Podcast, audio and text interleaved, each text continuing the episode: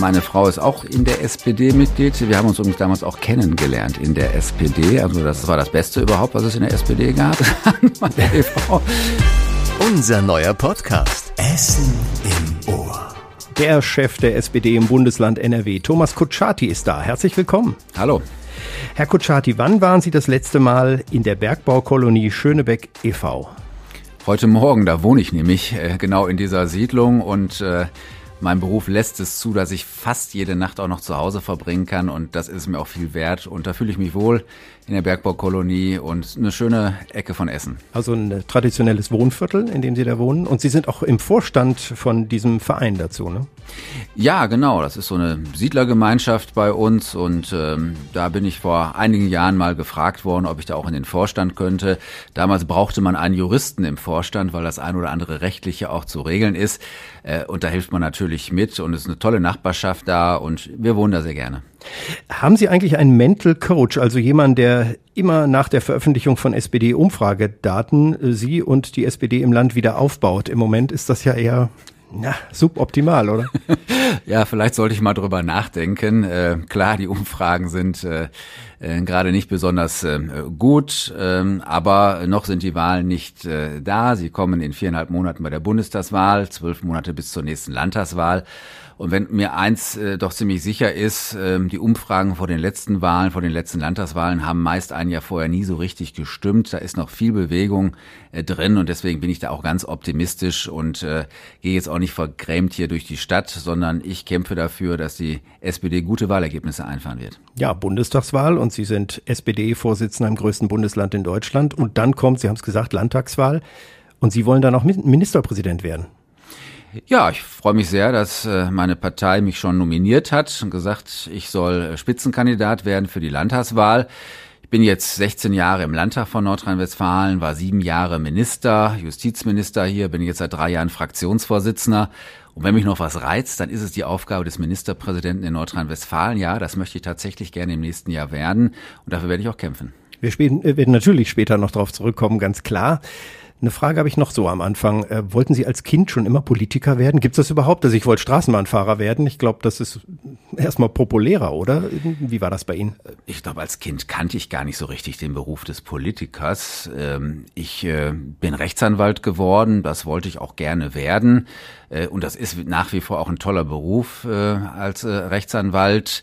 Und äh, ja, das hat sich dann irgendwann mal entwickelt. Ich habe sehr früh angefangen, ehrenamtlich Politik zu machen, mit 18 Jahren bei der politischen Jugendorganisation in Jusos, bei uns im Ortsverein, in der Bezirksvertretung Kommunalpolitik gemacht, bis sich dann 2005 mal die Gelegenheit ergeben hat, auch für den Landtag kandidieren zu können. Meine Partei hat mich aufgestellt und jetzt darf ich seit 16 Jahren hauptberuflich Politik machen. Das ist eine große Ehre, eine große Verantwortung, aber ich mache es mit Leidenschaft und sehr gerne für diese Stadt auch. Warum sind Sie damals zur SPD gegangen? Also gut, Ruhrgebiet SPD, das war ja damals noch fast eins, aber trotzdem hat man ja so Vorbilder. Einige nennen Willy Brandt oder hier Johannes Rau. Gab es da bestimmte so eine Initialzündung? Ja, mich hat schon damals ähm, begeistert, äh, dass ich Gelegenheit hatte, einige dieser großen SPD-Persönlichkeiten wie Willy Brandt zum Beispiel als Jugendlicher in der Grugerhalle äh, zu sehen. Da gab's noch die großen Wahlkampfveranstaltungen in der Grugerhalle. Das hat mich schon sehr beeindruckt. Ähm, letztendlich war es aber auch ein bisschen so die Schule, die mich geprägt hat, ähm, wo mir dann auch sehr bewusst wurde, dann mit 18, Mensch, du hast ein verdammtes Glück. Du bist der Erste deiner Familie, der die Chance hat, auf ein Gymnasium zu gehen, Abitur machen zu können.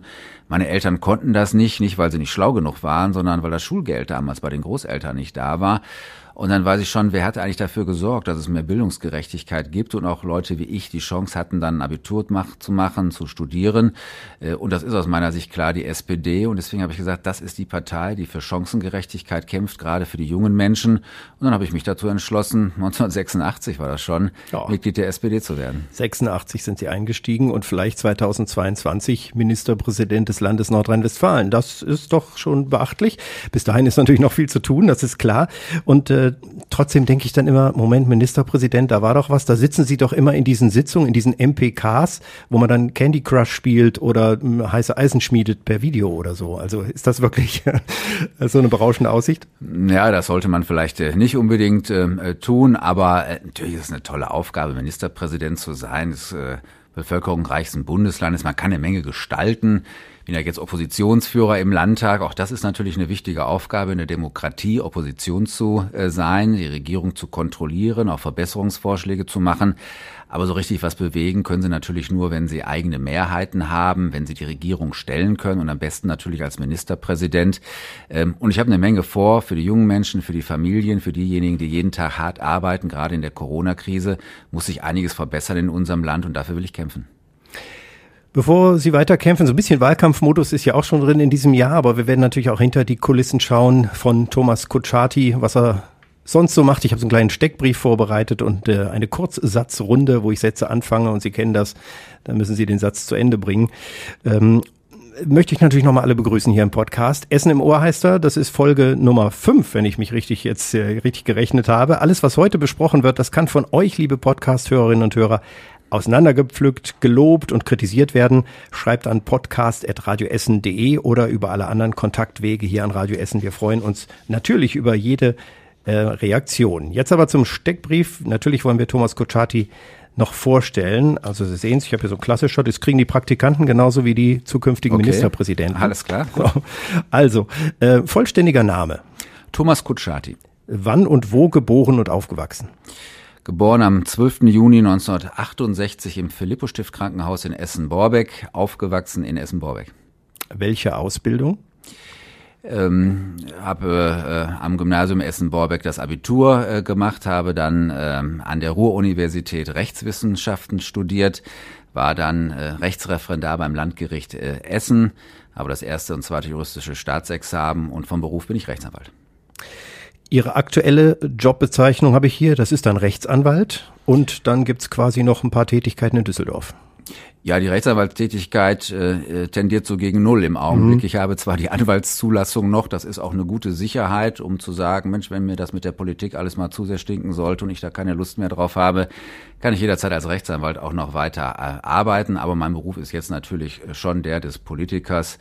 Ich bin Landtagsabgeordneter für den Essener Nordwesten. Und dann gibt's ja meistens, wenn ich jetzt aufschlage, äh, Ihre Seite zum Beispiel im Internet oder so, da stehen immer noch eine Menge andere Funktionen, die wir gar nicht alle aufzählen. Oder sind Sie, ist Ihnen noch eine wichtig, die wir nennen sollten? Ähm, ja, ich bin hier in Nordrhein-Westfalen Vorsitzender des Volksbundes Deutsche Kriegsgräberfürsorge. Das ist etwas, was vielleicht viele gar nicht kennen, auch die Jüngeren nicht kennen. Aber es ist eine ganz wichtige friedenspolitische Aufgabe, die man da auch wahrnimmt. Äh, da werden Kriegsgräber gepflegt auf der ganzen Welt. Und äh, für mich ist das nicht nur eine Friedhofsanlage, sondern ein Mahnmal. Ähm, wir haben uns jetzt daran erinnert, jetzt in diesen Tagen, 76 Jahre Ende Zweiter Weltkrieg. Ähm, viele wissen aber nicht mehr, was Krieg bedeutet, äh, weil sie zu jung sind. Und die wenigen, die uns noch darüber berichten können, werden zunehmend älter und können weniger berichten. Und deswegen ist es für mich eine ureigenst wichtige Angelegenheit, auch daran zu erinnern, wie grausam Krieg ist und was wir alles tun müssen für den Frieden. Und Frieden ist nicht selbstverständlich, auch wenn wir Jüngeren keine andere Situation hier in Deutschland kennen, aber auch der europäische Kontinent ist in den letzten Jahrzehnten nicht von Krieg verschont äh, gewesen und auch überall gibt es kriegerische Auseinandersetzungen und sich für den Frieden einsetzen. Das mache ich mit dieser Aufgabe beim Volksbund Deutsche Kriegsgräberfürsorge und das ist mir auch noch wichtig, auch ein Ehrenamt neben der politischen Tätigkeit zu haben.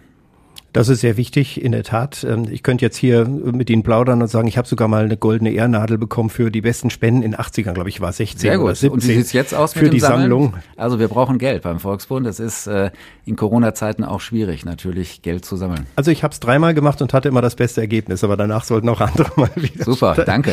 Ähm, äh, wie oft verheiratet?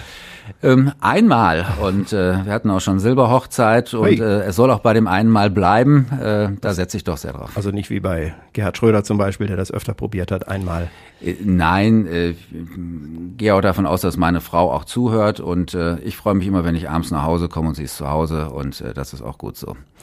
Ihr größtes Hobby? Meine Familie, die wenige Zeit, die ich habe, verbringe ich dann gerne mit äh, der Frau äh, und äh, mit unserer Tochter. Wenn ich jetzt die beiden Söhne weglasse, dann lasse ich die deswegen weg, äh, weil sie schon außerhalb jetzt wohnen und nicht mehr bei uns zu Hause ähm, äh, wohnen. Aber der Kontakt ist natürlich nach wie vor da. Haben Sie ein Leibgericht? Ähm, ich esse gerne Nudelgerichte. Das, äh, das liegt mir schon sehr. Äh, und äh, ja, eine Sünde habe ich beim Essen auch. Ich esse auch gerne Schokolade. Oh, ja, hm. kann ich alles nachvollziehen. Ja, ja. Ähm, liebstes Urlaubsziel? Wir fahren gerne an die Nordsee. Ähm, relativ unspektakulär, äh, aber gut zu erreichen, auch eine gute Gelegenheit, mal abzuspannen und äh, sich zu erholen und einfach mal den Wind um die Nase blasen zu lassen. Da treffen Sie natürlich auch das halbe Ruhrgebiet wieder. Ne? Ich glaube, Nordsee ist tatsächlich so. Ähm, ja, man äh, trifft den einen oder mhm. anderen Essener dann auch äh, tatsächlich dann am Strand oder äh, irgendwo, aber ist auch gar nicht so schlimm. Haustier oder andere Mitbewohner? Wir haben keine Haustiere. Ähm, keine Schildkröte, weil nein. wir haben hier schon zwei im Podcast gehabt, den Feuerwehrchef und jetzt den Trainer von RWE, die hatten eine Schildkröte zu Hause und ich habe jetzt schon überlegt, wird Herr Kutschati womöglich auch eine Schildkröte haben? Nein, kann ich nicht mit äh, dienen, also außer der ein oder anderen Spinne vielleicht in einer Ecke unserer Wohnung, die mal reinkommt, äh, haben wir keine Haustiere. Das war immer ein langer Kampf, auch mit den Kindern, denen klarzumachen, warum denn ein Hund vielleicht doch nicht so gut ist, wenn alle tagsüber außer Haus sind.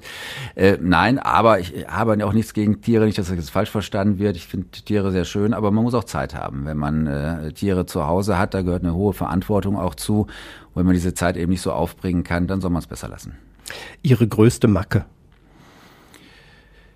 Oh, da fragen Sie mich jetzt was, da hätte ich eigentlich darauf vorbereitet sein sollen. Ne? Habe ich aber gar nicht. Ähm, könnte ich Ihnen jetzt gar nicht so äh, tatsächlich sagen. Ich bin in manchen Sachen sehr genau, mhm. ähm, hinterfrage auch ähm, äh, viel. Äh, manch einer sagt, ist doch egal, wo ich vielleicht nochmal drüber nachdenke. Wie halten Sie es mit Sport? Ähm, Im Augenblick nicht ganz so gut, äh, hat ein bisschen nachgelassen. Die Zeit ist doch etwas stärker, die man in Anspruch genommen wird jetzt auch. Ähm, bis vor einiger Zeit bin ich noch viel gelaufen, ähm, äh, aber äh, das lässt jetzt nach. Ich äh, freue mich, wenn ich äh, ab und zu mal auf mein Fahrrad steigen kann. Habe mir im letzten Sommer noch ein neues Fahrrad zugelegt.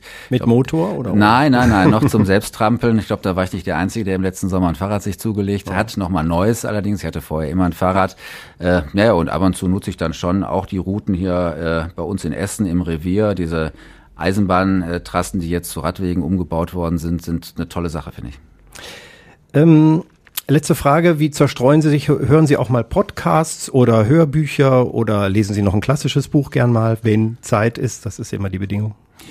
Ähm, ja, so klassische Bücher ähm, hin und wieder, aber äh, eher weniger, wenn dann eher was Unterhaltsames.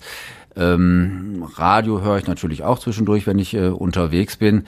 Ähm, aber ich gebe auch zu, wenn ich abends nochmal nach Hause komme, ich mache auch gerne mal den Fernseher an und äh, gucke einfach, was dann auch noch so abends im Fernsehprogramm Einfach läuft. so beriesen lassen oder haben Sie gezielt so Lieblingssendung? Ähm, ja, der ein oder andere Krimi, den gucke ich natürlich ganz gerne. Natürlich schaue ich auch Nachrichtensendungen, aber auch manche Dokumentationen aus anderen Ländern oder Regionen Deutschlands finde ich ganz spannend. Sie war, das ist erstmal der Steckbrief. Also ich habe schon das Gefühl, ich kenne Sie ein bisschen mehr, aber es reicht noch nicht. Es kommen noch. Äh, okay. Also erstmal gucken wir mal noch mal Richtung Richtung äh, Politik, was mich interessiert. Sie waren ja 2010 bis 2017 Justizminister in Nordrhein-Westfalen.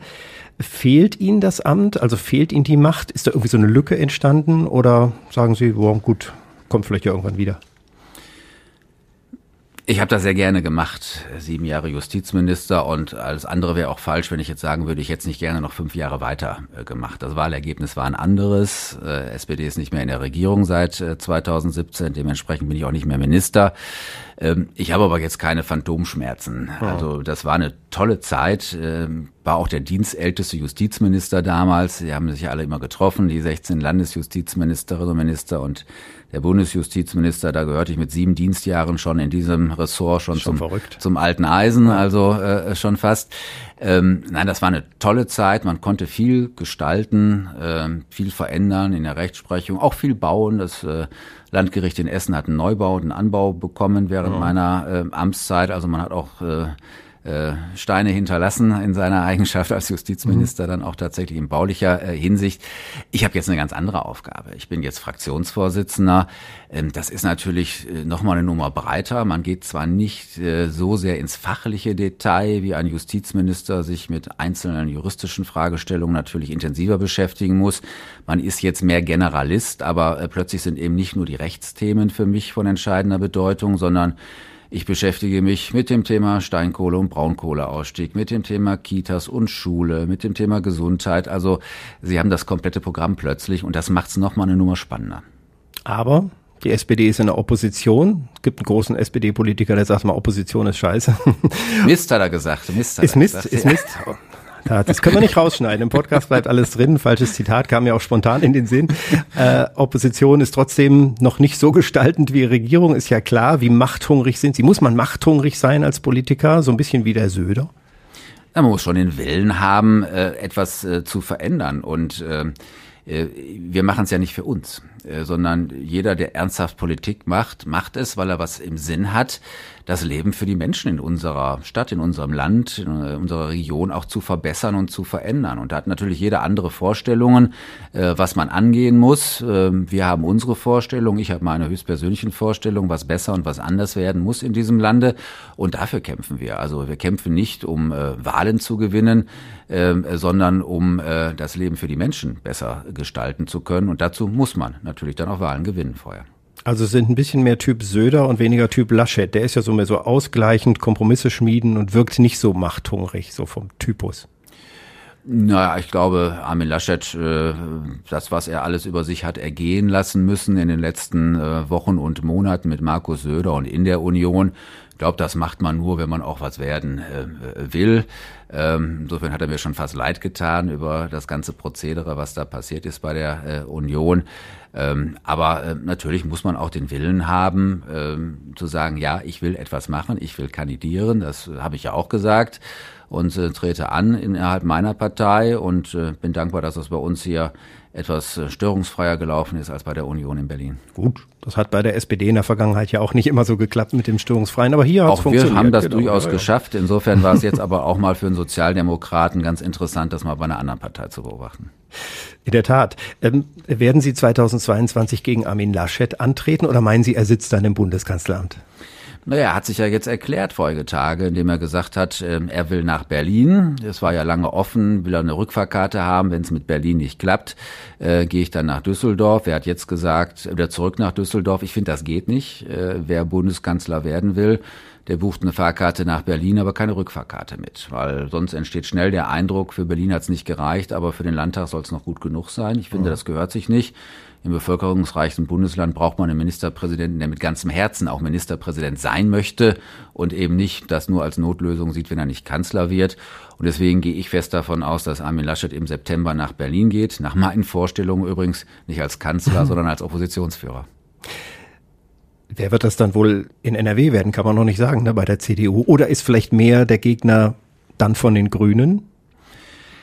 Ja, wir müssen ja dann, wenn Armin Laschet das Ministerpräsidentenamt aufgibt, erstmal für die Zeit bis zur nächsten Landtagswahl im Mai 2022 für die acht Monate noch einen neuen Ministerpräsidenten äh, wählen. Und bei uns in Nordrhein-Westfalen ist das so, dass Ministerpräsident nur derjenige werden kann, der auch Mitglied des Landtags ist. Das mhm. heißt, die Zahl ist also sehr begrenzt. Es kann nicht irgendein Bundesminister kommen oder eine sonstige Person aus eine der großen Import Bundespolitik quasi, ja. und sagen, ich mache jetzt hier Ministerpräsident. Mhm. Das geht in Nordrhein-Westfalen nicht. Und deswegen ist die Auswahl auf 72 Personen bei der CDU äh, begrenzt. So stark ist die CDU-Landtagsfraktion. Und ähm, das ist etwas, was die CDU zu entscheiden hat, aber ich glaube, und das, was man so hört, äh, gibt es da jetzt gerade viele Diskussionen schon, wer ja, das machen könnte. Das äh, lernen die jetzt ja auch in Nordrhein-Westfalen, so ist Politik. Ähm, und die haben ja, ähm, die Regierung hat ja eine recht dünne Mehrheit, ne? Also muss ja dann, wenn man jemanden wählen will. Ich komme aus Hessen gebürtig und habe noch Frau Ypsilanti erlebt, also und auch Heidi Simonis in Schleswig-Holstein hatte er ihre Erfahrung mit Ministerpräsidentenwahlen, dass am Schluss die entscheidende Stimme fehlt. Von daher ähm, wird das ja sicher noch spannend. Aber Sie können gelassen sagen, gut, ich stehe für die SPD und warte mal, wer da mit in den Ring kommt. Ja, wir haben unsere Kandidatenfrage geklärt in der SPD und ähm, auf die anderen Kandidaten kann ich keinen Einfluss nehmen. Wer da kommt, wir nehmen sportlich, wer kommt, tritt an. Ähm, Sie waren ja zumindest äh, vor einigen Monaten noch kein so großer Unterstützer von Olaf Scholz als SPD-Kanzlerkandidat. Dann gucken wir jetzt nochmal da auf die Bundestagswahl. Da steht ja Olaf Scholz von der SPD fest, eindeutig und früh nominiert. Wie sehr sehen Sie ihn vorne? Ich darf Sie korrigieren. Ich äh, war nicht gegen Olaf Scholz als Kanzlerkandidat. Ich habe damals vor anderthalb Jahren bei der Frage, wer soll denn Parteivorsitzender werden, mich für Saskia Esken und Norbert Walter Borjans entschieden Ach, und nicht das, für haben Olaf die äh, Scholz. Ja, das waren noch ein paar hunderttausend äh, mhm. mehr, äh, aber ähm, das war der äh, Unterschied, äh, dass Olaf Scholz Kanzlerkandidat für die SPD ist und das auch schon sehr früh im letzten Jahr äh, die Nominierung stattgefunden hat. Äh, das ist eine kluge, gute und richtige Entscheidung. Es kommt jetzt darauf an, äh, Deutschland äh, sicher aus der Corona-Krise zu führen. Da braucht es jemanden mit politischer Erfahrung. Olaf Scholz hat diese politische Erfahrung als regierender Bürgermeister, als äh, Bundesminister, als Vizekanzler. Ähm, und deswegen ist das ein Fund, was er tatsächlich hat. Auch seine hanseatische Gelassenheit, äh, die manch einer vielleicht so ein bisschen kritisiert, dass da nicht so das spanische Temperament vielleicht zum Ausdruck kommt. Aber ich glaube, genau das ist jetzt gerade auch ein Vorteil in dieser schwierigen Zeit. Nur viele Bürger scheinen das in Umfragen zumindest noch nicht so zu bestätigen. Also macht das Sorgen oder sagen Sie, da kommt noch der große Schwung? Ähm, natürlich äh, hätte ich jetzt auch schon lieber andere Umfragen, aber für mich entscheidend ist das Wahlergebnis, nicht die Umfragen. Deswegen lasse ich mich von Umfragen nicht beirren. Wir hatten schon mal einen SPD-Kanzlerkandidaten, der hatte zu diesem Zeitpunkt eine Umfragewert von 40 Prozent. Äh, und bei der Bundestagswahl sind dann 20,5 Prozent raus ähm, äh, geworden. Das Martin war vor Schulz, vier Jahren ja. Martin Schulz. Und äh, insofern habe ich es lieber, wir machen es andersrum. Jetzt die schlechten Umfragen, aber dafür ein gutes Wahlergebnis. Toi, toi, toi. Aber Danke. Die, die Kurzsatzrunde haben wir jetzt. Ich fange Sätze an, Sie bringen die zu Ende. Möglichst in einem Satz. In meinem Impfpass steht schon eine Corona-Impfung und zwar noch keine Corona-Impfung. Ich äh, gehöre erst äh, jetzt ganz frisch zur Gruppe 3, wie ich äh, erfahren habe, und kann mich jetzt auf den Weg zu einem Impftermin machen, aber ich habe noch keinen. Also Sie sind kein Impfdrängler. Ich wollte das rauskitzeln, aber Sie gucken Nein, noch. habe ich nicht. ähm, wenn ich im Landtag in Düsseldorf ans Rednerpult trete, dann steigt mein Puls auf ähm, es kommt auf die Rede äh, an, auf die Bedeutung und auf die Wichtigkeit. Äh, ähm, ich will sagen, auch nach 16 Jahren Landtagszugehörigkeit ist da immer noch eine gewisse Anspannung tatsächlich. Wie äußert sich das? Also, dass Sie vorher so ein Papier rascheln oder im Kopf kratzen oder ein bisschen flau im nee, Ich bin wird? meistens äh, sehr konzentriert und äh, ziehe mich ein bisschen äh, zurück dann auch tatsächlich und äh, brauche dann auch noch mal so ein paar Minuten Ruhe vor so einer Rede dann. Denn Sie wirken so auch in Radiointerviews so, so als ob Sie in sich selbst auch so ein bisschen ruhen, also es voll äh, konzentriert und nicht aufgewühlt sind. Aber kann durchaus im Thomas Gucciati schon mal anders aussehen. Ja, es gibt ja auch manche Spontanreden, die sie halten müssen, weil sie äh, irgendetwas äh, gehört haben im Landtag, wo sie nochmal drauf reagieren müssen. Und da gibt es schon Sachen, die einen manchmal ärgern und äh, wo man dann auch lautstark auf den Tisch oder besser aufs Redepult hauen kann.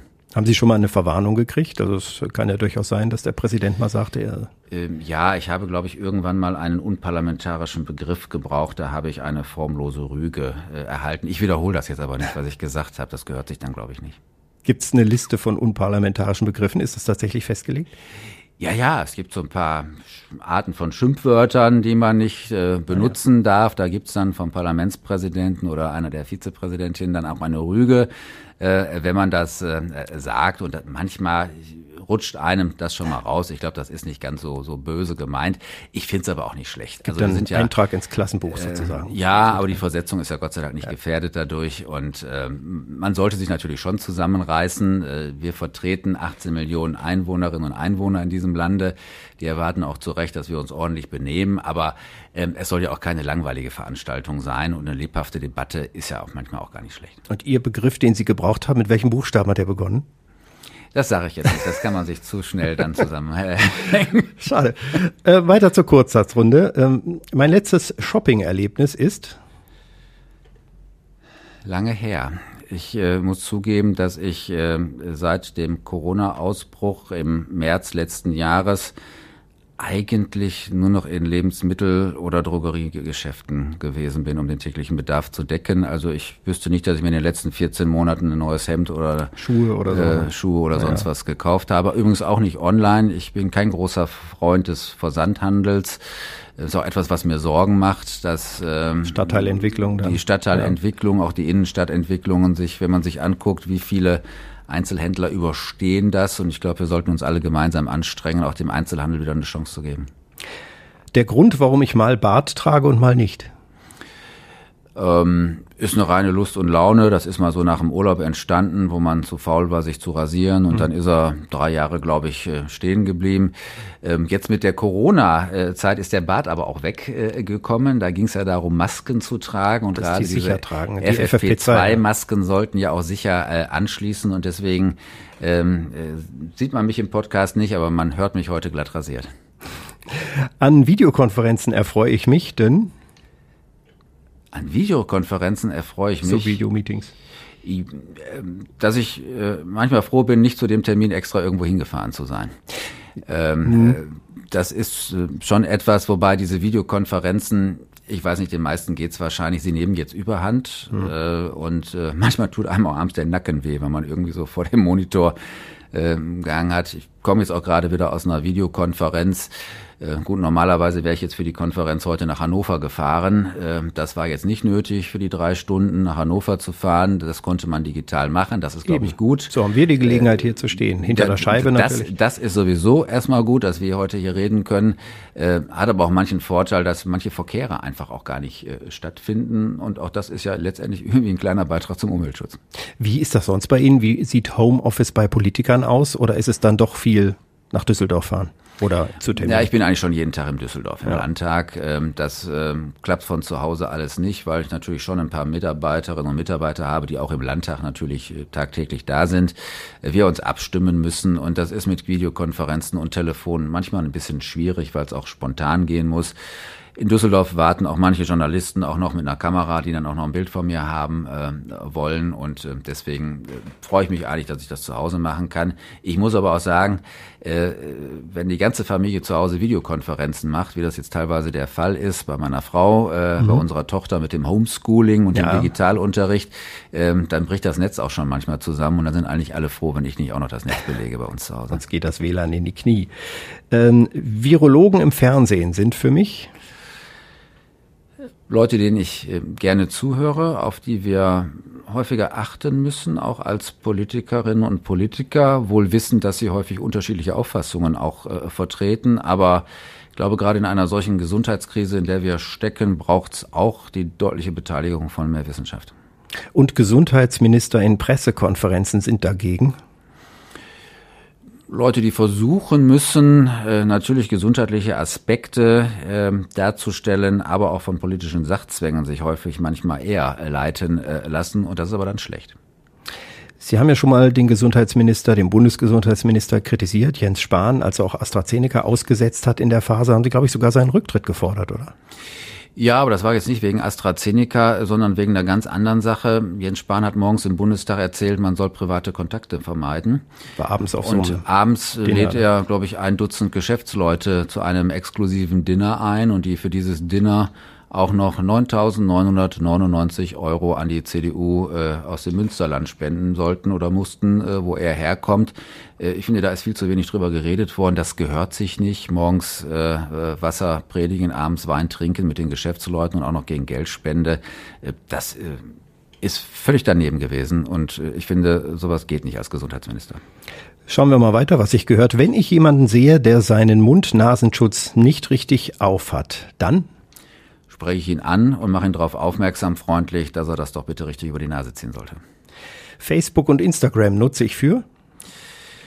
Ähm, politische Kommunikation gehört heute dazu. Ähm, ich weiß, das ist ganz entscheidend heute, auch äh, Leute darüber zu erreichen, die ich vielleicht über ein klassisches Interview in einer Printzeitung heute nicht mehr ähm, erreiche. Und deswegen nutze ich das, nutze es allerdings auch, um hin und wieder auch mal was Privates darzustellen. Sie twittern aber nicht wie Donald Trump regelmäßig oder ähm, aber und Sie machen das selbst. Also wenn Sie jetzt bei Instagram oder so, können Sie da so eine Story machen? Äh, ja, ja, das äh, das das kriege ich selbst hin und bei Twitter schreibe ich auch selbst. Also das, was man von mir bei Twitter oder bei Instagram auch sieht, habe ich auch selbst äh, gemacht. Das Foto hat manchmal jemand anders gemacht. Das äh, ja. das ist so, also es sind nicht immer die Selfies, so also der ausgestreckte Arm und dann äh, da habe ich eher weniger von. Also da ist meistens dann jemand auch dabei, der das Foto macht, aber den Text äh, schreibe ich dann schon selbst dazu.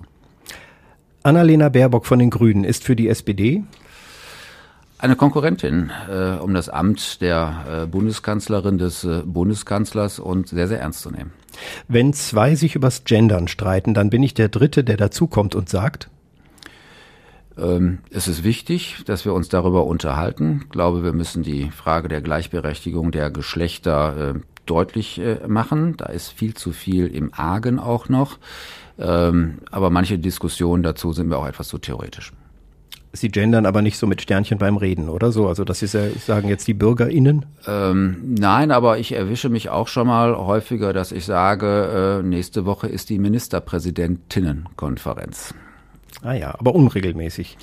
Äh, ja, aber ich achte schon drauf, entweder sage ich Ministerpräsidentinnenkonferenz oder die Konferenz der Ministerpräsidentinnen und der Ministerpräsidenten. Also da achte ich schon drauf. Ich bemühe ja. mich. Sie werden sicherlich wahrscheinlich auch noch mal einen Satz von mir erleben, wo ich es nicht hundertprozentig sauber hingekriegt ah, habe. Den haben wir in der ersten, ähm, in den ersten 20 Minuten hier schon. Aber äh, werden Sie wahrscheinlich schon mitgekriegt haben. Mhm. Nein, aber ähm, ich glaube viel mehr als über solche theoretischen Diskussionen, wie man jetzt was schreibt äh, oder nicht schreibt oder ausspricht, geht es doch darum, äh, endlich wirklich eine Gleichberechtigung hinzukriegen. Frauen verdienen heute äh, immer noch in identischen Berufen weniger als Männer. Frauen sind weniger in Parlamenten vertreten als Männer. Und das muss sich verdammt nochmal ändern. Der Name Petra Hinz weckt mir in mir Erinnerungen an eine Zeit, die ich nicht nochmal erleben ähm, äh, möchte. Ähm, insbesondere der äh, Ausstieg äh, von ihr aus der Politik, den meine ich jetzt, diese äh, Phase, äh, war sehr nervenaufreibend. Letzte Woche hatten wir hier im Podcast den RWE-Trainer Christian Neithardt. Ein schöner Podcast, kann man auch noch hören, gibt's ja überall, wo es Podcasts gibt. Und der hat nach seinen eigenen Angaben eine fußballverrückte Familie. Also der Sohn spielt bei Hansa Rostock und die anderen spielen auch so. Wie ist das bei Ihnen? Sind Sie eine politikverrückte Familie oder sind Sie der Einzige auf weiter Flur?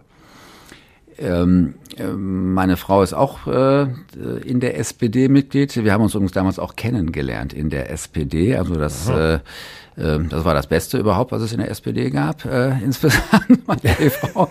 ähm, und ähm, aber unsere drei ähm, Kinder, äh, Tochter ist ja noch im, im, im Schulalter, äh, da ist es noch nicht möglich, aber die beiden Söhne sind durchaus politisch interessiert, aber nicht einer Partei angeschlossen. Ach so, es könnte ja dann auch Diskussion geben, wenn es eine andere Partei ist. Das gibt es ja auch schon mal. Ja, das kann es auch ähm, sein. Sie sagen mir auch nicht, was Sie bei den letzten Wahlen äh, gewählt äh, haben. Ähm, aber äh, Sie werden sich ja schon gut informiert haben und ich denke auch das Richtige gewählt haben. Wie sind so die Themen bei Kutschatis am Frühstückstisch? Geht's da auch um Politik? Wenn die Frau auch in der SPD ist, also oder dass einfach gefragt wird, was hast du heute so vor der Brust und diskutiert, ach, der Termin da mit dem Minister oder mit dem Ausschuss. Wie läuft das? Ähm, also der Zeitraum morgens so zwischen sechs und sieben. Also wir stehen immer so ziemlich alle um sechs Uhr auf. Mhm. Äh, meine Frau, unsere Tochter und ich. Und um sieben Uhr verlassen wir dann alle in der Regel das äh, Haus, weil es entweder zur Arbeit geht oder zur Schule für unsere Tochter ähm, der wird eigentlich für mich weniger zu politischen Austausch genutzt, sondern das ist die einzige Mahlzeit meistens am Tag, die ich gemeinsam mit der Familie einnehmen kann. Abends klappt das meistens nicht und mittags ja sowieso nicht. Ähm, ich, ich unterhalte mich im Wesentlichen auch mit meiner Tochter, wie es in der Schule äh, gewesen ist. Äh, jetzt natürlich, wie es mit dem Homeschooling äh, geklappt hat, mit dem Distanzunterricht, mit dem Wechselunterricht. Ähm, und das ist erstmal schön, sich natürlich mit seiner eigenen Tochter auch mal zu unterhalten, Gelegenheit dafür zu haben, aber natürlich auch ganz wichtig für die äh, Bodenhaftung eines Politikers, dass man nämlich äh, Schulpolitik im Landtag nicht nur theoretisch macht, sondern auch direkt aus dem Klassenzimmer was berichtet bekommt, äh, wie das so läuft, was gut läuft, was auch in Corona-Zeiten funktioniert hat und wo vielleicht auch noch mal was aufzuholen ist. Basisnähe, ganz äh, wichtig, was von Politikern immer eingefordert wird. Aber wenn man ständig in Düsseldorf arbeiten und Ausschüsse machen muss, kriegt man womöglich tatsächlich nur das Frühstück so als Fenster zur Welt mit. Ähm, ich übertreibe jetzt mal. Ja, das, das ist ja eine Gefahr tatsächlich so von für Leute, äh, die Berufspolitik äh, machen, dass man natürlich immer auch nur von einem bestimmten Personenkreis umgeben ist, von morgens bis abends. Äh, und man muss schon einen klaren Blick behalten und auch mal äh, in, in andere Richtungen schauen. Äh, was sagen andere Leute denn auch außerhalb des Politikbereichs? Und äh, das versuche ich mir zumindest so aufrecht zu erhalten, indem ich dann natürlich engen Kontakt mit der Familie, mit den Nachbarn, auch in der Bergbaukolonie vom Anfang an, äh, wo mhm. wir gerade drüber gesprochen haben, einfach auch mal Austausch, äh, damit man auch äh, nach wie vor mitkriegt, was, was so wirklich los ist. Ähm, aber ich habe schon den Eindruck und setze ich zumindest auch fest drauf, dass ich auch noch weiß, was, was vor Ort passiert. Und äh, wenn ich mal die Gelegenheit habe, am Samstagmorgen äh, dann auch selbst äh, die Lebensmittel einkaufen zu können und ich auch in der Kasse dann mal angesprochen werde im Supermarkt bei mir um die Ecke, äh, dann sind das wertvolle Begegnungen äh, für mich, tolle Gespräche auch, wenn einer einem sagt immer, Sie sind doch der und der, ich hätte mhm. da mal die und die Frage. Nehmen Sie dann auch so ganz viele Zettelchen mit? Also es gibt ja Politiker, die schreiben sich, warte, ich schreibe es auf, ich gebe es mal weiter und so. Ja, da wird auch mal was notiert, da wird auch tatsächlich mal was äh, notiert und man geht der Sache auch äh, nach. Ich finde das klasse, ich finde das toll und das gehört auch dazu. Wie ist das eigentlich, wenn Sie sich in, in Borbeck, Schönebeck und so bewegen? Müssen Sie bewacht werden oder mussten Sie als Justizminister bewacht werden? Das ist ja dann nochmal eine Rolle, wo es dann auch bestimmte Vorschriften geht, glaube ich. Wie sicher ist Ihr Job? Ähm, ich weiß gar nicht, ob ich da was zu sagen darf. Jetzt muss ich leider aufpassen, aber ich glaube, sowas kann ich schon sagen. Nein, ich habe keinen Personenschutz im Augenblick. Bin ich auch sehr äh, dankbar. Ähm, natürlich macht man sich Gedanken, äh, wenn man für bestimmte politische Äußerungen auch Reaktionen bekommt, die über das normale Maß hinausgehen. Ich habe ja nichts dagegen, wenn Leute sagen, das finde ich nicht gut, was du gesagt hast. Ich habe da eine andere Auffassung. Ähm, aber es ist tatsächlich auch so, dass äh, auch bei mir jetzt als Oppositionspolitiker Drohungen ankommen, Beleidigungen ankommen. Ähm, und da macht man sich natürlich schon Gedanken drüber, wie weit sind wir eigentlich gekommen, wenn jemand für eine politische Anschauung, die ja jetzt auch nicht extrem ist bei mir, äh, sondern sich vielleicht abweicht an der einen oder anderen Stelle vom anderen, aber ähm, wenn man dafür jetzt Beleidigungen bis hin zu Morddrohungen äh, bekommt, dann, dann ist das schon extrem und das, das ist schon ihre Zeit. Und, kommt das per Mail oder kriegen Sie das auch per Post? Ähm, das kommt per Mail, das kommt auch mal per Post, es kommt auch mal per Anruf durchaus im mhm. Büro an, äh, so etwas. Ähm, und äh, ja, das erschreckt einen äh, schon. Ich mag auch nicht sagen, man gewöhnt sich daran. Das ja. tut man nicht. Das äh, tut man nicht. Äh, ähm, gleichwohl fühle ich mich sicher in diesem Lande und ähm, äh, bin auch fest von überzeugt, da wird auch schon nichts äh, passieren.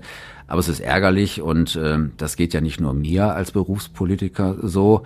Ähm, da könnte man ja fast nur sagen, ich verdiene ja auch Geld äh, damit, da muss man vielleicht was anderes, in, also eher was ertragen, aber es geht ja auch den ehrenamtlichen Politikern, die sich in der Bezirksvertretung im Stadtrat äh, um Belange der Nachbarschaft kümmern, dass die auch schon Beleidigungen, Bedrohungen ausgesetzt sind.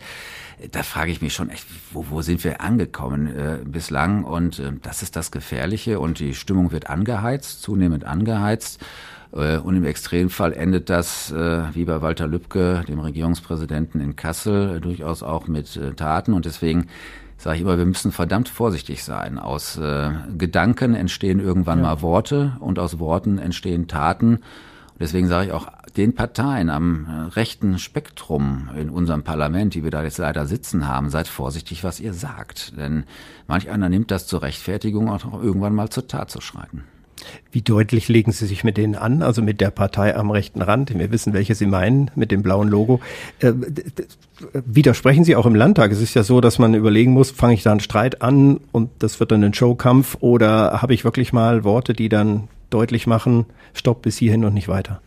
Also das ist äh, tatsächlich, wir sprechen ja von der AfD, die jetzt äh, seit vier Jahren im Landtag äh, ist von Nordrhein-Westfalen. Ähm, das war natürlich immer eine, eine, Überlegung, wie geht man damit um. Es gibt jetzt manche völlig abwegigen Sachen, das lassen wir auch laufen, da reagiere ich nicht. Also wenn da jetzt der Klimawandel noch geleugnet wird von der AfD, äh, dass das alles nicht so äh, schlimm ist und dass das alles eine Erfindung von irgendwen ist, dann sage ich, ja gut, lasse dran glauben, da rege ich mich jetzt nicht mehr drüber auf. Wenn es aber die, an die Grundwerte unserer Freiheit und Demokratie geht, wenn Menschen beleidigt werden, diskriminiert werden aufgrund ihrer Herkunft, da kann ich auch nicht mehr ruhig sein, da sage ich denen auch deutlich, was ich von denen halte, nämlich überhaupt nichts. Gibt es auch AfD-Politiker, wo Sie sagen, die sind eigentlich ganz nett? Ähm, ich habe mich bislang noch mit keinem AfD-Politiker im Landtag von Nordrhein-Westfalen intensiv oder näher unterhalten. Ähm, ich vermeide da auch die äh, Kontakte. Ähm, ich sage sehr deutlich, ich unterhalte mich mit den Wählerinnen und Wählern der AfD. Ähm, da gibt es durchaus Leute, die vielleicht aus ihrer Sicht sich vernachlässigt gefühlt haben und die gebe ich auch nicht verloren. Den unterhalte ich mich äh, sehr gerne sogar, aber äh, mit den äh, Spitzenfunktionären äh, sehe ich im Augenblick keine Kontaktmöglichkeiten. Wie sehr zehrt das an die Nerven, wenn Sie jetzt so einen Shitstorm haben oder eben doch so eine Diskussion, wo man echt sagt, musste das jetzt sein oder habe ich mich da richtig positioniert? Ähm, nehmen Sie das auch mit nach Hause?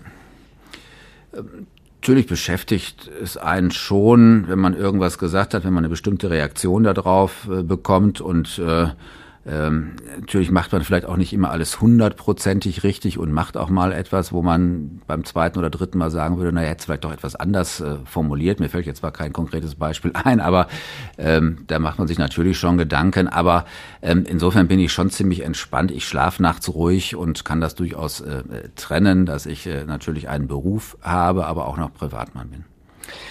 So, ich habe hier noch so ein paar Themen. Jetzt könnte man natürlich Wahlkampf machen, wollen wir ja gar nicht, sondern äh, so ein paar Themen aus Essen auch, äh, wenn ich so durchgucke. Olympische Spiele zum Beispiel in Essen. Das ist ja auch Ihr Oppositionsthema ein Stück ja, weit. Äh, die Landesregierung hat ihre Hausaufgaben nicht gemacht.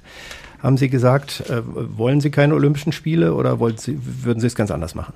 Doch, ich will sie gerne haben. Ich glaube, das wäre eine tolle Sache für Essen, für das ganze Ruhrgebiet. Ich glaube, sowas brauchen wir jetzt gerade Das Ruhrgebiet braucht einen Aufschwung. Ähm, ich glaube auch, wir können das. Wir sind sportbegeistert hier im Ruhrgebiet äh, allesamt. Nirgendwo gibt es so viele Vereine, sind so viele Menschen in Vereinen aktiv und wir haben ja schon fast die ganze Infrastruktur hier stehen. Deswegen wäre das eine tolle Sache gewesen, 2032 die Olympischen Spiele hier ins Ruhrgebiet zu holen. Leider muss ich sagen, der Ministerpräsident hat es versemmelt.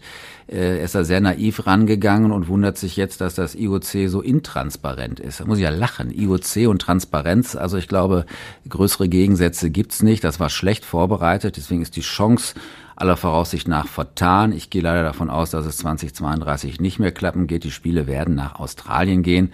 Und das ist schade. Und wir diskutieren jetzt, ob wir 2036 Olympische Spiele in Deutschland machen sollen. Ich habe da große Vorbehalte.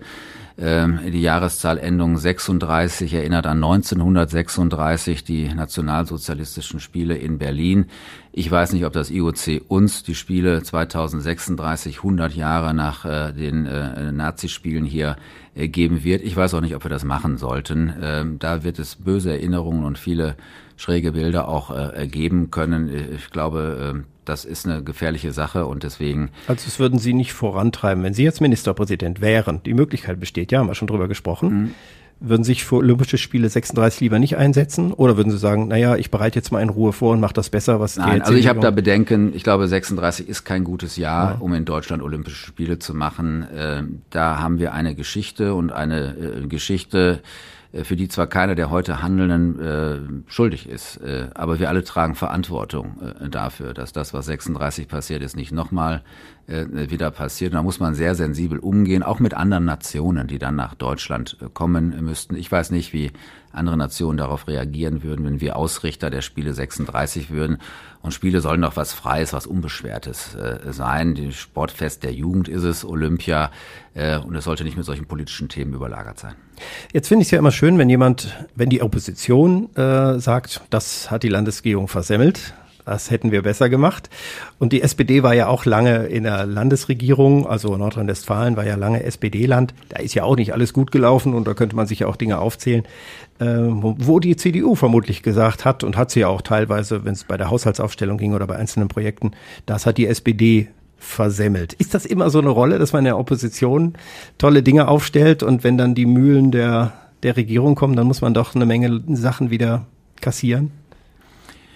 Naja, jedem passieren Fehler, der auch regiert. Ähm, auch wir haben in unserer Regierungszeit Fehler gemacht. Die Landesregierung jetzt macht auch äh, Fehler und es ist Aufgabe der Opposition, auf diese Fehler hinzuweisen. Das gehört ja in der Demokratie auch dazu. Es soll ja auch kein Fehler unterm Teppich gekehrt äh, werden, sondern über Fehler muss man sprechen, damit man es besser macht anschließend. So, egal wer dann auch weiter regiert oder eine neue Regierung kommt, man sollte einen Fehler kein zweites Mal äh, machen. Das ist das ganz Entscheidende und deswegen muss man auch über Fehler sprechen und das ist natürlich jetzt im Augenblick unsere Aufgabe. Ähm, mir wäre es lieber, andere würden nach unseren Fehlern suchen, nach der nächsten Landtagswahl.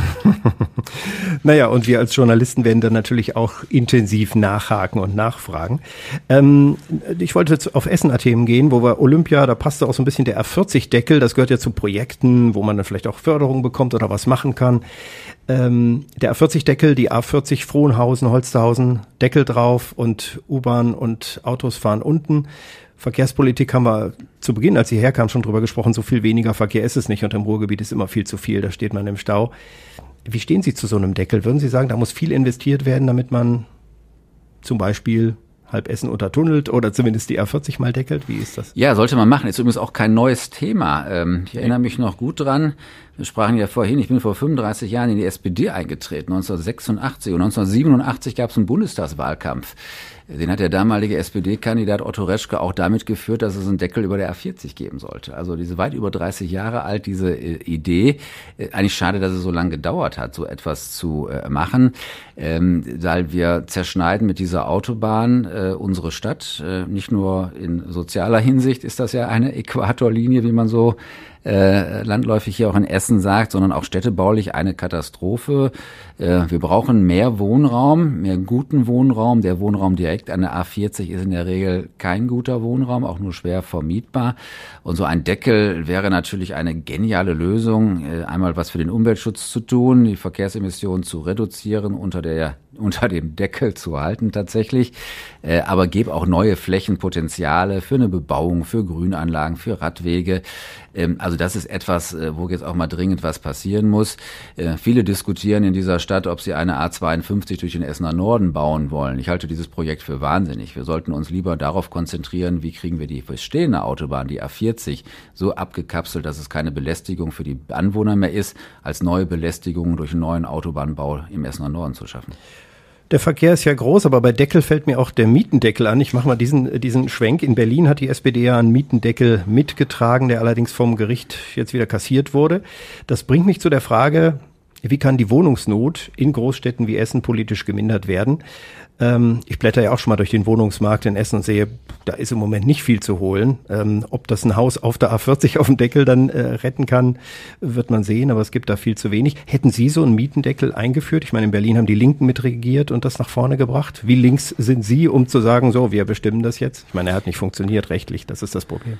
Na gut, der Mietendeckel hat deswegen rechtlich nicht funktioniert, weil äh, das Gericht gesagt hat, da ist kein Land für zuständig, sondern das muss der Bund regeln. Die Gesetzgebungskompetenz für das Mietrecht liegt beim Deutschen Bundestag und nicht beim Berliner Abgeordnetenhaus. Da ist gar nicht inhaltlich geprüft worden, ob sowas zulässig wäre oder nicht, sondern nur, wer ist zuständig. Äh, und ein Bundesland ist eben nicht für zuständig. Das heißt aber nicht, dass die Idee nach einer äh, Regulierung äh, der Mieten ja deswegen verkehrt ist. Ich glaube, wir brauchen zwei Sachen im Augenblick.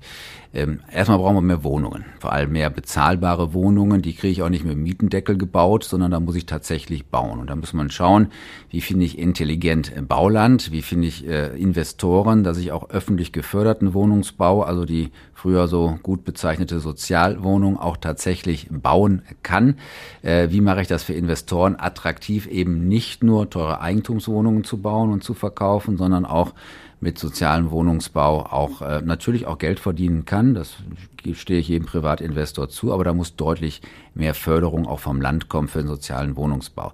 Das ist das eine, mehr bauen. Zweitens, wir müssen natürlich schon schauen für die Bestandswohnungen, wie können wir sicherstellen, dass Mieten nicht explodieren. Wir haben auch in dieser Stadt natürlich Stadtteile, die sich mausern und mustern und was auch toll ist, aber wenn es dazu führt, dass äh, alte Rentner-Ehepaare die Wohnung sich nicht mehr bezahlen können, weil plötzlich Luxussanierungen kommen und man bewusst in Kauf nimmt, dass Leute ausziehen, müssen, um dann teuer renovieren zu können und zum doppelten Mietpreis neu vermieten zu können, dann finde ich, dann geht das nicht. Es gibt für mich zwei Gründe, äh, wo ich sagen würde, deswegen darf niemals einer umziehen müssen. Es gibt sicherlich gute Gründe, warum man umzieht, weil man vielleicht in einer anderen Stadt einen anderen Beruf hat, aber zwei Gründe gehen gar nicht. Erstens, in dem Stadtteil sind die Schulen nicht gut genug für meine Kinder und deswegen muss ich umziehen. Und zweitens, ich kann mir die Miete in dem Stadtteil nicht mehr leisten. Und deswegen müssen wir alles daran setzen, dass Mieten bezahlbar bleiben. Das kann man mit gesetzlichen Regelungen machen, dass man die Mieterhöhungen wirklich abdeckelt und nicht so sprunghaft Mieten steigen können. Auf der anderen Seite muss aber einfach mehr gebaut werden. Nur so kann langfristig auch ein gutes Mietniveau gehalten werden. Ja, bisher haben Mietpreisbremsen und was es gab, noch nicht so funktioniert. Bin gespannt, wenn die SPD mit Olaf Scholz und Thomas naja, Kutschaty... Ich, ich, ich würde, würde widersprechen. Ja, Wir haben ja durchaus äh, Mietregelungen, dass man nur einen bestimmten Prozentsatz bei einer Modernisierung umlegen darf. Der ist gesenkt worden jetzt in der letzten Bundesregierung. Ähm, wir haben die Kappungsgrenze, äh, was äh, Mieterhöhungen anbelangt. Also solche Instrumente gibt's ja schon und sie haben in vielen Bereichen auch schon äh, mit dazu beigetragen, dass die Mieten nicht so hoch gegangen sind. Aber es gibt auch immer wieder findige Vermieter, die finden Schlupflöcher, um das zu umgehen und da muss man nachsteuern. Sie haben echte Konkurrenz aus Essen eigentlich. Thomas Kufen ist jetzt, äh, habe ich gelesen, Chef der Ruhr SPD, der Ruhr CDU, um Gottes Willen, Ruhr CDU geworden. Ja, also bei der SPD ist er noch nicht. Das, das hat er noch nicht übers Herz das gemacht. Und äh, ja, wer weiß, vielleicht tritt er ja auch mal als Ministerpräsident an, irgendwann als, als Kandidat, dann kommen sie gegeneinander. Oder sie müssten als Oberbürgermeisterkandidat in Essen antreten. Aber sie haben ja gerade anderes vor, wie wir gehört haben. Aber aus Essen haben wir ja starke Politiker. Ja, das ist auch gut. Ich glaube, diese Stadt hat es auch verdient, äh, gut vertreten äh, zu sein, auch in den äh, anderen Parlamenten. Ähm, das ist sicherlich nicht ähm, äh, schlecht, aber ähm, eins kann ich Ihnen hier heute schon ziemlich sicher sagen, ich äh, beabsichtige nicht, Oberbürgermeister dieser Stadt zu werden. Ähm, dann wollen wir, dann habe ich hier noch eine Frage, wie gern mögen Sie äh, ein Bierchen, so im Biergarten oder so?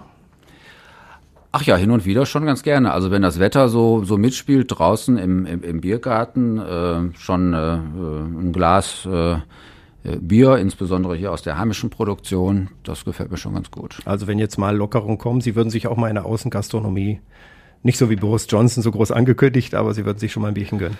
Nein, ich vermisse das natürlich auch und ich glaube, wir alle vermissen das auch. Ne? Wenn man jetzt unterwegs ist, sich einfach mal in einen Café oder in den Biergarten setzen äh, zu können, äh, einfach auch nur zu gucken, sich zu unterhalten, mit Leuten zu treffen. Das, also mir persönlich fehlt das und ich glaube, es fehlt uns allen.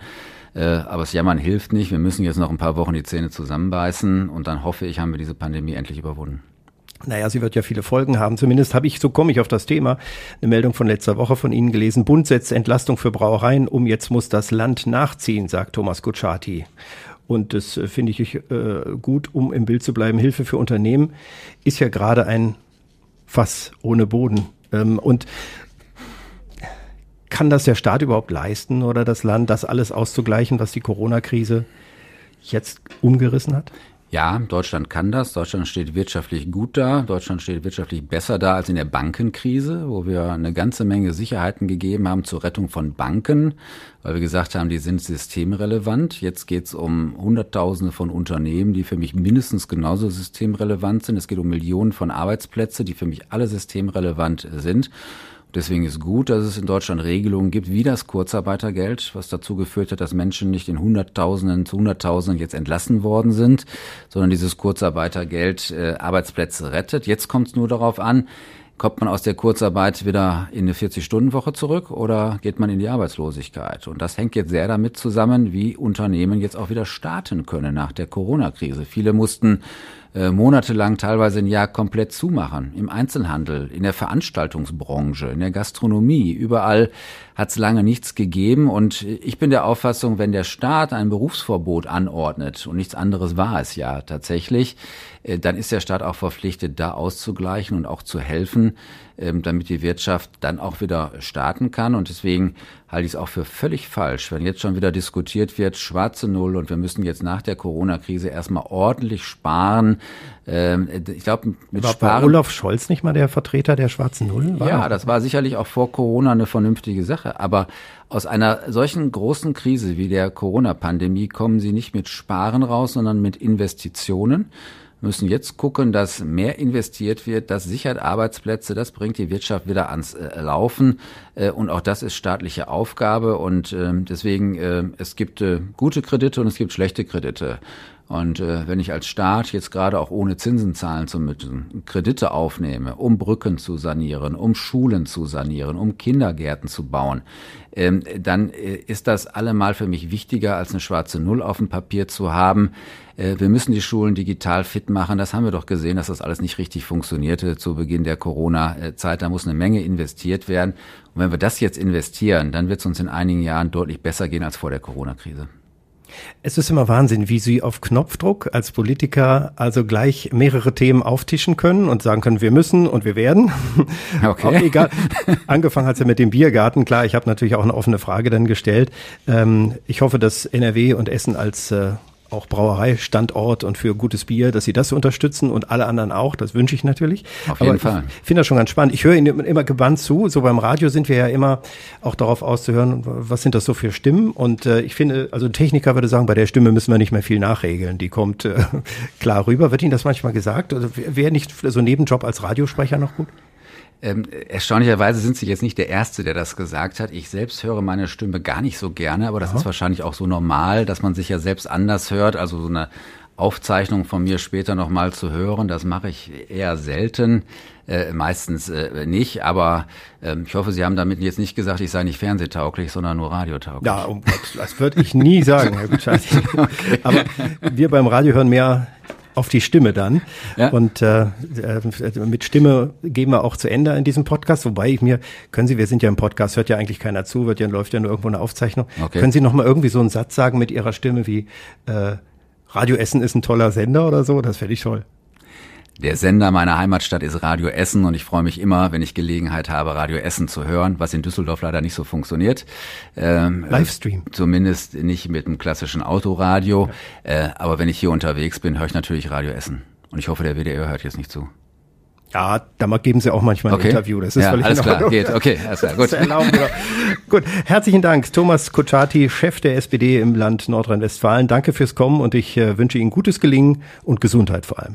Danke, wünsche ich Ihnen auch.